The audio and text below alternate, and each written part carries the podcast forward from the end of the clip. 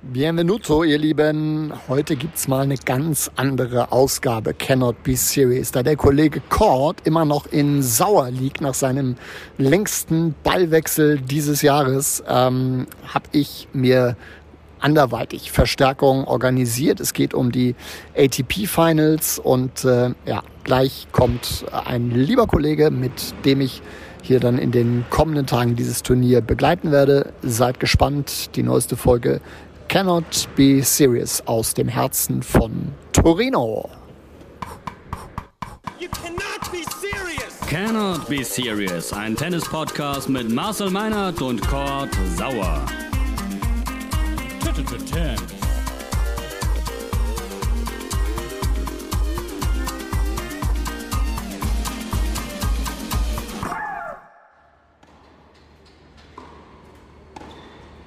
Auf einen Espresso aus Turin. Ein herzliches Buongiorno direkt aus dem Pala Alpi Tour. Der große Saisonhöhepunkt steht an, die Nitto ATP Finals.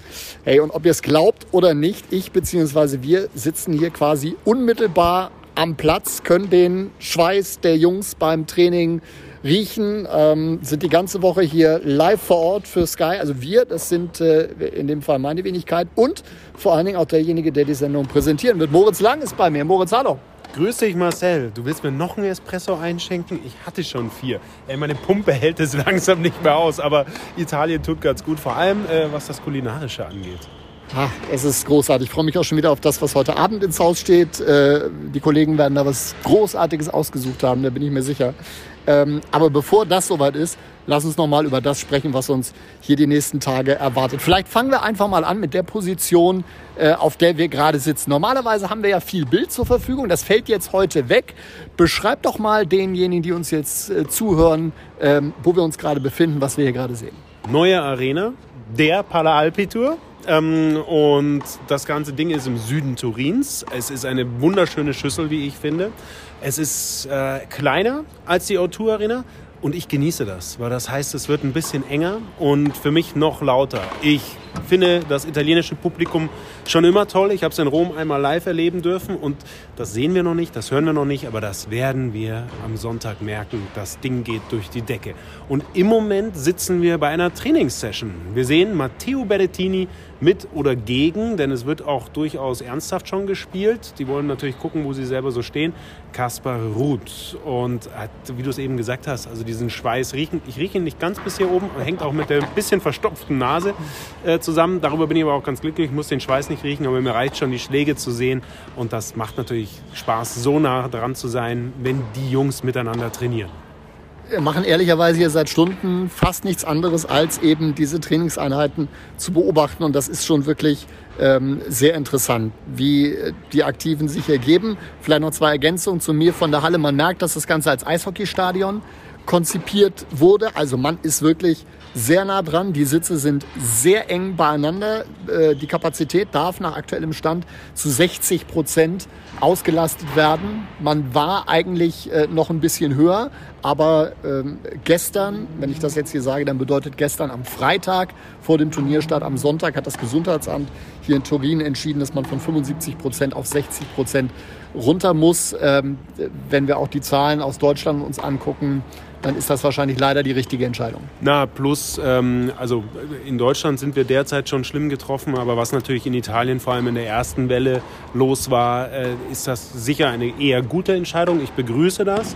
Ich finde auch die Regelungen richtig, die sie hier schon lange haben mit dem Green Pass. Und ähm, es ist recht unterschiedlich. Gab ein paar Kollegen, die meinten, sie werden zu wenig kontrolliert. Bei mir war es äh, schon der Fall, dass sie immer wieder meinen Impfausweis hier sehen wollten beim Eintritt ähm, in die Arena. Und das finde ich die genau richtige Entscheidung. Gleiches gilt für die 60 Prozent. Und ey, lass uns doch mal ehrlich sein. Das Ding hier mit 60 Prozent voll, da haben wir genug Stimmung. Und ich möchte überhaupt nicht sagen, oh, 40 Prozent weniger, sondern ich sage, äh, mehr als die Hälfte und äh, eben immer das Glas ist halb voll und nicht halb leer. Und 60 Prozent mehr, äh, wenn man die Rechnung aufmachen darf, als letztes Jahr ja. bei der letzten Ausgabe in, den, in der O2 in London. Insofern sind wir da schon mal ein sehr gutes Stück weiter. Das ist super interessant hier, Kaspar Rüth und Matteo Berrettini zu beobachten. Was auffällt heute, und das hängt sicherlich damit zusammen, dass ähm, morgen es dann losgeht, ist trainieren äh, immer diejenigen zusammen, die gerade nicht in einer Gruppe spielen. Das ähm, darauf achten sie schon, die Spieler. Also das ist ja ein kurzer Weg. Der Austausch, wollen wir miteinander, können wir nicht, hast du Zeit, hast du Bock auf eine Session? Und darauf achten die Spieler auf jeden Fall. Und das ist auch richtig so. Also sie wollen sicher auch nicht preisgeben, also ganz preisgeben, wo sie stehen, wie, wie, wie der Ball im Schläger liegt. Und genau deswegen trainieren sie dann mal lieber mit jemandem, der nicht in der Gruppe ist. Eben in dem Fall dann äh, Gruppe Rot mit Berettini und Gruppe Grün Kaspar Ruth. Die weiteren Konstellationen ähm, waren heute Stefanos Tsitsipas mit Daniel Medvedev. Da gab es zwischen den beiden überhaupt keine Kommunikation. Also das war wirklich ein Training bei Kühlschranktemperatur. Ja, ja, das ist doch amüsant auch ein bisschen äh, zu verfolgen, wobei äh, vor allem Medvedev total gut gelaunt ist. Also der innerhalb des Teams macht er so seine Scherzchen und das passt alles. Aber übers Netz äh, war da wenig Kommunikation und wieder zurück natürlich. Ganz anders war es bei Alexander Zverev und äh, Novak Djokovic. Die haben sich zwischendurch gefoppt, haben geflaxt, waren beide entspannt, haben aber auch einen sehr konzentrierten und intensiven Trainingssatz gespielt, bei dem der Hamburger mal wieder wenig überraschend über den Aufschlag kam. Ja, aber nicht nur. Also ich erinnere mich an das eine Zitat. Also wir haben zwei Sachen, die wir euch einmal ein bisschen erzählen wollen. Ähm, du hast jetzt den etwas längeren Ausspruch von Djokovic gehört, ich den ganz kurzen. Da hat er nur gerufen, Oktopus. Warum? Es war ein längerer Ballwechsel und der Oktopus auf der anderen Seite von Djokovic, also Zverev, hat mit seinen langen Armen irgendwie alles zurückgefuchtelt und hat den Punkt dann aus der längeren Rallye gemacht. Und das war diese eine sehr schöne Situation, äh, die ich beobachten konnte. Das andere Ding hast du gesehen. Und er hat gegrinst über beide Backen, als ja. er den Spruch gehört hat. Also Zverev mag sowas sehr, sehr gerne. Und die andere Geschichte war unmittelbar zu Beginn dieses Trainingssatzes. Zverev beginnt mit einem Ass und äh, Djokovic ruft zu ihm rüber, das ist also äh, deine Generation, nur Asse fucking Surfs, stand dann am Ende sensationell. Besser kann man es nicht auf den Punkt bringen. Also, da müssen wir vielleicht einen kleinen Einschub machen. Ähm, hätte ich gerne mal deine Meinung zu gewusst. Nadal kämpft ja schon länger dafür, dass ähm, der Aufschlag etwas abgewertet wird. Äh, ich habe keine Ahnung, wie das funktionieren soll. Er hat ja mal in den Raum geworfen, ob man nur noch einen äh, Aufschlag macht, ähm, weil er sagt, es ist, äh, macht den Sport ein bisschen kaputt und es kommt nicht zu den Rallyes. Mischa Zverev hat dem heute entgegnet, naja, super, aber ganz ehrlich, die Belege werden langsamer, vor allem auf Sand. Das ist die längste äh, Station, die wir haben. Da findet wahnsinnig viel statt und äh, da gibt es auch die Rallyes. Also ich weiß nicht, was das für eine Diskussion ist. Wie siehst du das? Ich äh, finde, dass über die Belege mehr geregelt werden kann, mehr geregelt werden muss. Nur einen Aufschlag sehe ich nicht. Das ist für mich dann ein Schritt zu viel, äh, was den Eingriff in die Tradition des Tennis angeht. Ich bin auch keiner, der anfängt, über äh, Best of Five bei Grand Slam Turnieren zu diskutieren. Ich finde, viermal im Jahr muss das sein, muss das gehen und das funktioniert auch. Und genauso ist es mit den äh, zwei Aufschlägen. Ich glaube, da müssten sich etliche sehr, sehr umstellen. Ich weiß nicht, ob das unbedingt für, für mehr Spannung sorgt. Aber das war, äh, das war interessant. Und Thema Aufschlag, um äh, vielleicht das Ding zu schließen. Dieser Satz ging dann zu Ende mit einem Doppelfehler von Novak Djokovic. Und dadurch hat er den Satz verloren. Was? Weil, hä, der hat doch gegen Zverev gespielt und Djokovic war der mit ja, dem ja, ja, Doppelfehler. Ich habe hab ich nicht beobachtet, da warst du noch da, da habe ich schon gehofft, noch ein Interview abstauben zu können. Aber ähm, ja, umso besser. Passiert jetzt Djokovic auch nicht alle Tage. Ähm, ist die Frage, ob er dann bei 100% Konzentration war, hin und her. Aber wobei doch, also die spielen hier schon, die, die probieren schon aus, wo sie stehen. Und, ähm, aber umso wichtiger für Zverev, dass er den Satz äh, im Training gewinnen konnte gegen den Joker. Er hat sich schon geärgert über das Ding, was Zverev flog auch einmal der Schläger zwischendurch. Medvedev flucht rum. Also man merkt, es ist äh, quasi Matchday minus eins.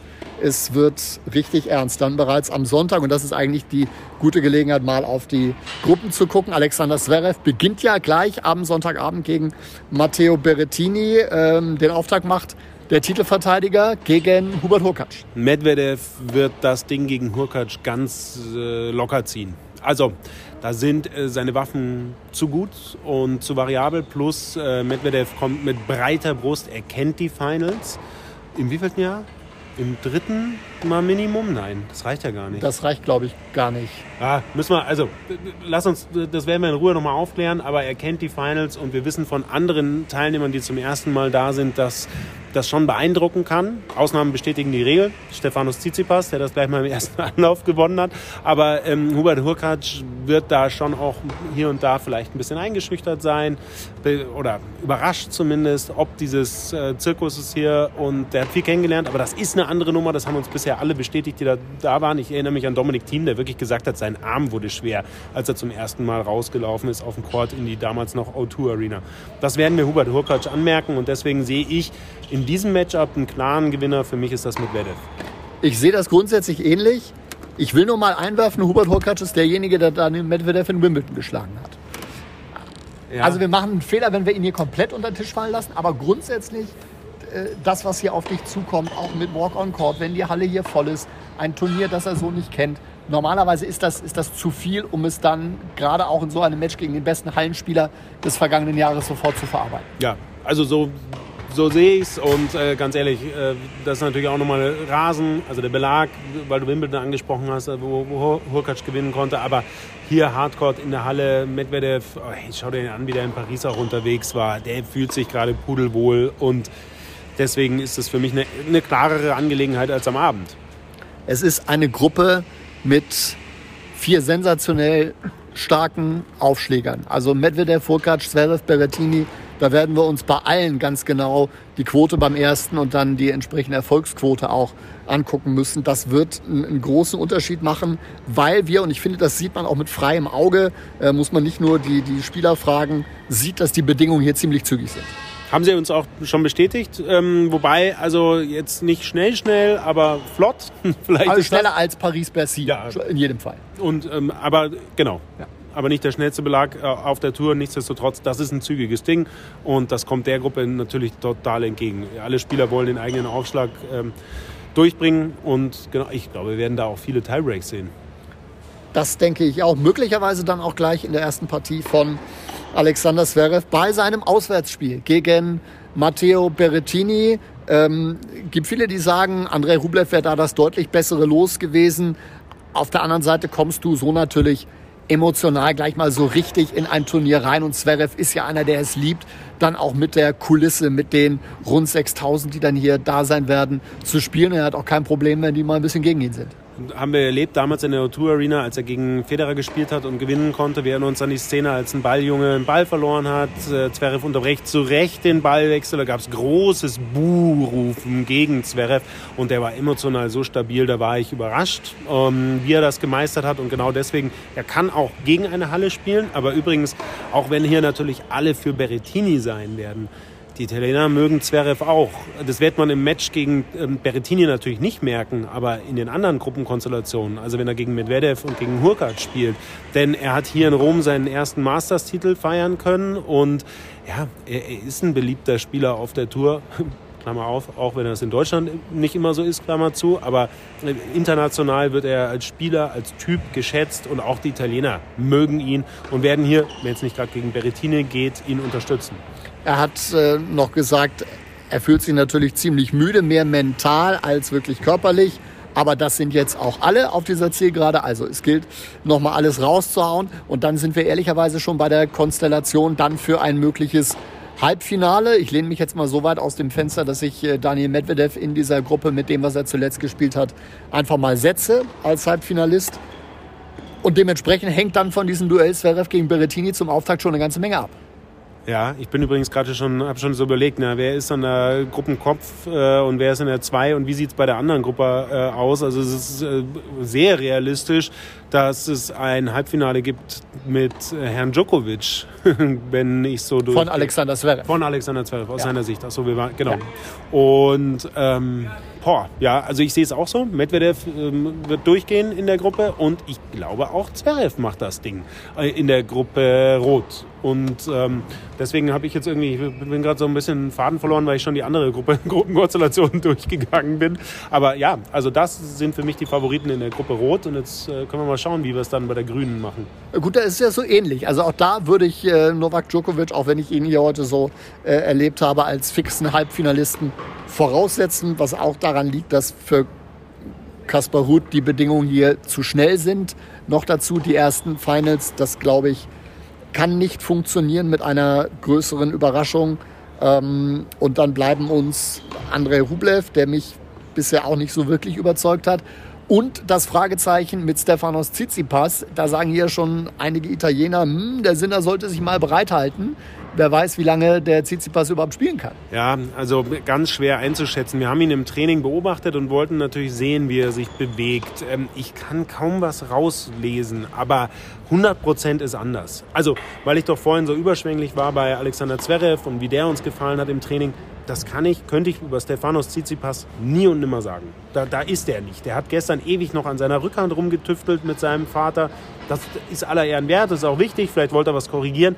Aber äh, bei den Finals ist keine Zeit, um irgendwas zu korrigieren oder den Körper irgendwie anzutesten. Da musst du so fit wie irgend möglich sein und dann voller Fokus auf das nächste Match und fertig. Und also die besten Vorzeichen stimmt, sind das bei Tsitsipas nicht. Aber ich könnte jetzt auch nicht sagen, dass er, dass er im Training irgendwie großartig gehadert hätte. Ne? Also der hat diesen Satz mit, mit gegen Medvedev mit Vollspeed gespielt. Äh, Medvedev hat, hat aufgeschlagen wie ein Wahnsinniger und Tsitsipas hat die Dinge teilweise auf die Linie retourniert, dass du gedacht hast, okay, es, es ist Ernstfall. Aber so richtig. Also, und er war fokussiert, er war, er war dabei. Es waren, waren keine großen, großen fragenden Blicke. Aber auf der anderen Seite ging das halt in Paris dann doch sehr, sehr schnell weg. Und er hat sehr frühzeitig gesagt, nee, das, das funktioniert nicht. Also wird es ganz, ganz spannend, was da außerhalb von Djokovic sich in der Gruppe tut. Also da, da sind dann eigentlich im Grunde genommen drei Fragezeichen, weil Rublev, jetzt lass den hier mal durchdrehen auf einmal und seine Vorhand kommt, dann, dann geht der da durch. Gerade Wenn, auf so einem schnellen Belag. Ja. Und wenn Tsitsipas ja. eben doch nicht kaputt ist, dann ist er für mich äh, die klare Nummer zwei in der Gruppe. Und Ruth ist natürlich der krasse Außenseiter. Das ist vollkommen klar, das hast du schon geschildert, ist so. Naja, aber der kann dann auch nur noch irgendwie draufknallen, wenn er mal einen Satz zurücklegt. Und das kann dann auch mal nach vorne gehen. Also die drei dahinter, äh, Djokovic, das wird eine lustige Nummer, das zu beobachten. Boah, Freunde, es gibt so viel zu klären hier in den kommenden Tagen. Und dann gibt es ja auch noch Doppel, das hätten wir jetzt fast vergessen. Äh, mit Kevin Krawitz konnten wir uns heute ein bisschen unterhalten. Zum dritten Mal in Folge bei den Finals dabei. Zum ersten Mal mit einem anderen Partner als Andy Mies, mit Horia Tekau, hat er sich äh, qualifiziert und der genießt hier, will es aber auch unbedingt wissen. Schon, aber auch da gilt, der wird befreit aufspielen, beide, weil sie haben gesagt, zu Beginn der Saison, oder äh, war ja nicht ganz zu Beginn der Saison, als sie sich zusammengetan haben, war das Ziel nicht die Finals. Und irgendwann, als sie gemerkt haben, hey, sie finden zusammen und die Erfolge stellen sich ein, dann haben sie es schon für sich definiert. Und äh, jetzt sind sie hier. Äh, das ist aber ein Bonus für beide. Aber vor allem für TK, den hatten wir heute auch im Media Day, mit dem haben wir gesprochen. Da habe ich kurz ein bisschen Gänsehaut bekommen, als mir so ein erfahrener Spieler gesagt hat, das wird sein letztes Turnier werden. Er hat erst noch gesagt, ja, und nächstes Jahr macht er dann Pause. Dann habe ich gesagt, naja, aber Pause, heißt es wirklich Pause? Und dann hat er gesagt, nee, das ist sein letztes Turnier. Und das ist schon eine Geschichte, die da zu Ende geht. Der Kerle hat zwei Grand Slam-Titel gewonnen mit Wimbledon und den US Open. Meine 2015 und 2017 war es. Und ähm, ja, der darf hier nochmal aufspielen. Zusammen mit Kevin Krawitz, jemanden, der auch zwei Titel äh, auf Grand Slam-Ebene geholt hat.